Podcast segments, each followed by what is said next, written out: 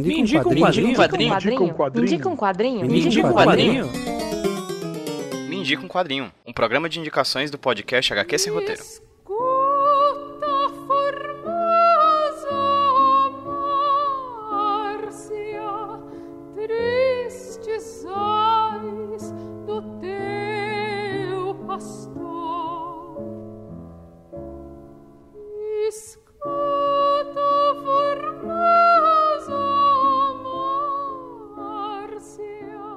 E aí, meu povo, beleza? Aqui quem fala com vocês é o Pedro, trazendo para vocês mais um Me Indica o Quadrinho, podcast de indicações aqui do HQ Esse Roteiro Podcast. E hoje sou eu que chego por aqui para indicar um quadrinho para vocês, um quadrinho que tá aí nas manchetes dos maiores jornais do Brasil porque acabou de ganhar o Favre d'Or, desculpa aí o meu francês, o maior prêmio do festival de Angoulême lá na França, né? O Angoulême é um dos maiores festivais do mundo e pela primeira vez um brasileiro acaba de ganhar o prêmio máximo na categoria mais importante do ano. E esse brasileiro é ninguém mais, ninguém menos do que o Marcelo Quintanilha que já passou aqui pelo HQ Esse Roteiro algumas vezes, já indiquei quadrinho dele, já teve aqui fazendo entrevista com a gente. E dessa vez a gente vem falar rapidinho sobre Escuta Formosa Márcia, o mais novo lançamento do Marcelo Quintanilha aqui no Brasil, que saiu pela editora Veneta. Falar sobre a qualidade do trabalho do Marcelo Quintanilha é meio que chover no molhado, assim. Ele, sem dúvida alguma, é um dos maiores quadrinistas que o Brasil tem e já teve na sua história. Escuta Formosa Márcia, sem dúvida alguma, é um dos trabalhos máximos de um cara que já eleva ao máximo o quadrinho nacional. Para quem ocasionalmente já leu Inário Nacional, ou Talco de Vidro, ou a mais celebrada de todas as HQs dele até então, que é o Tungstênio, que inclusive Tungstênio também já ganhou o prêmio em Angoleme, na época em que foi lançado lá fora e aqui no Brasil também, sabe que o Marcelo Quintanilha é um excelente cronista da vida brasileira. E existem mil maneiras de se acessar Escuta a Formosa Márcia para falar sobre as várias belezas que o quadrinho traz, mas hoje eu vou especificamente centrar em uma dessas formas, eu falo sobre outras depois, mas agora no começo eu vou falar principalmente sobre a capacidade do Marcelo Quintanilha transformar em diálogo o que ele ouve. O ouvido do Quintanilha é muito apurado, assim, quem já leu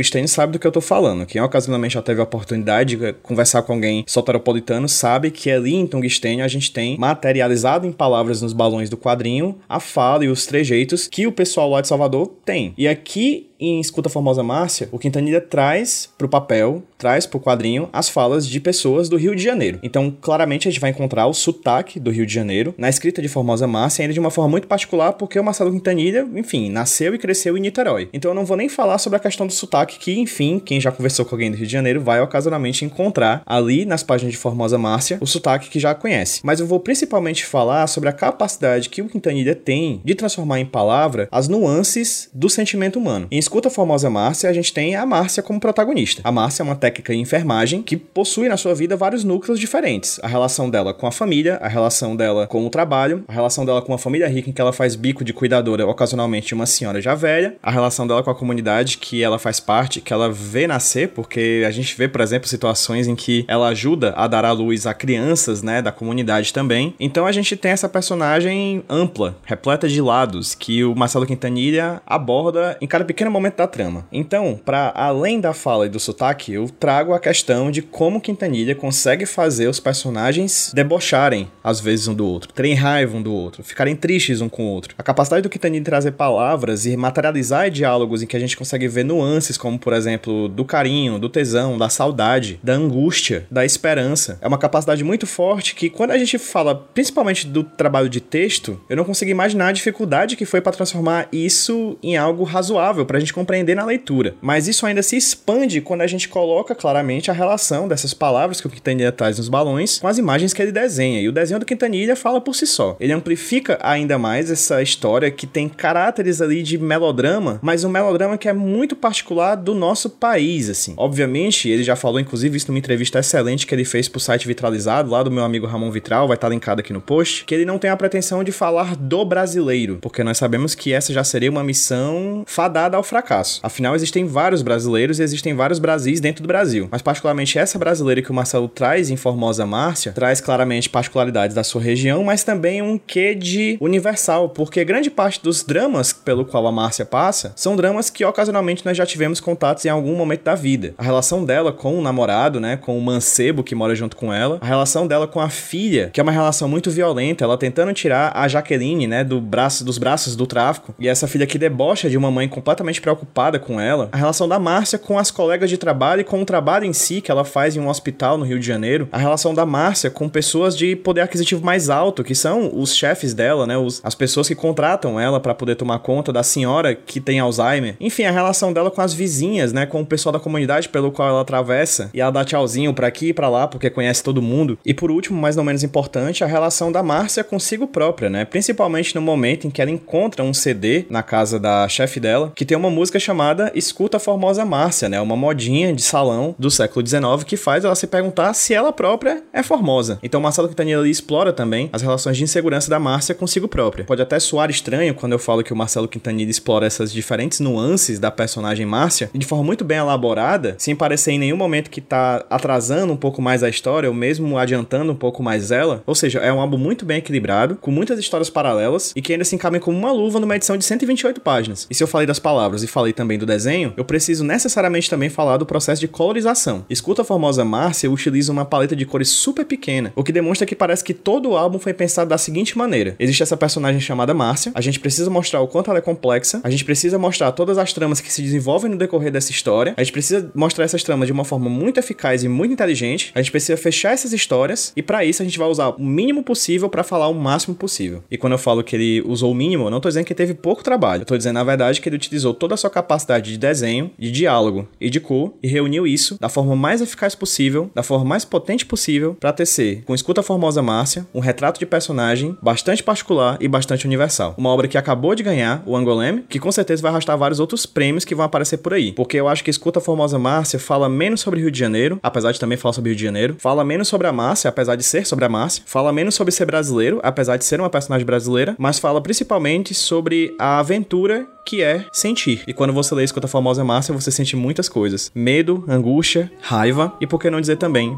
amor.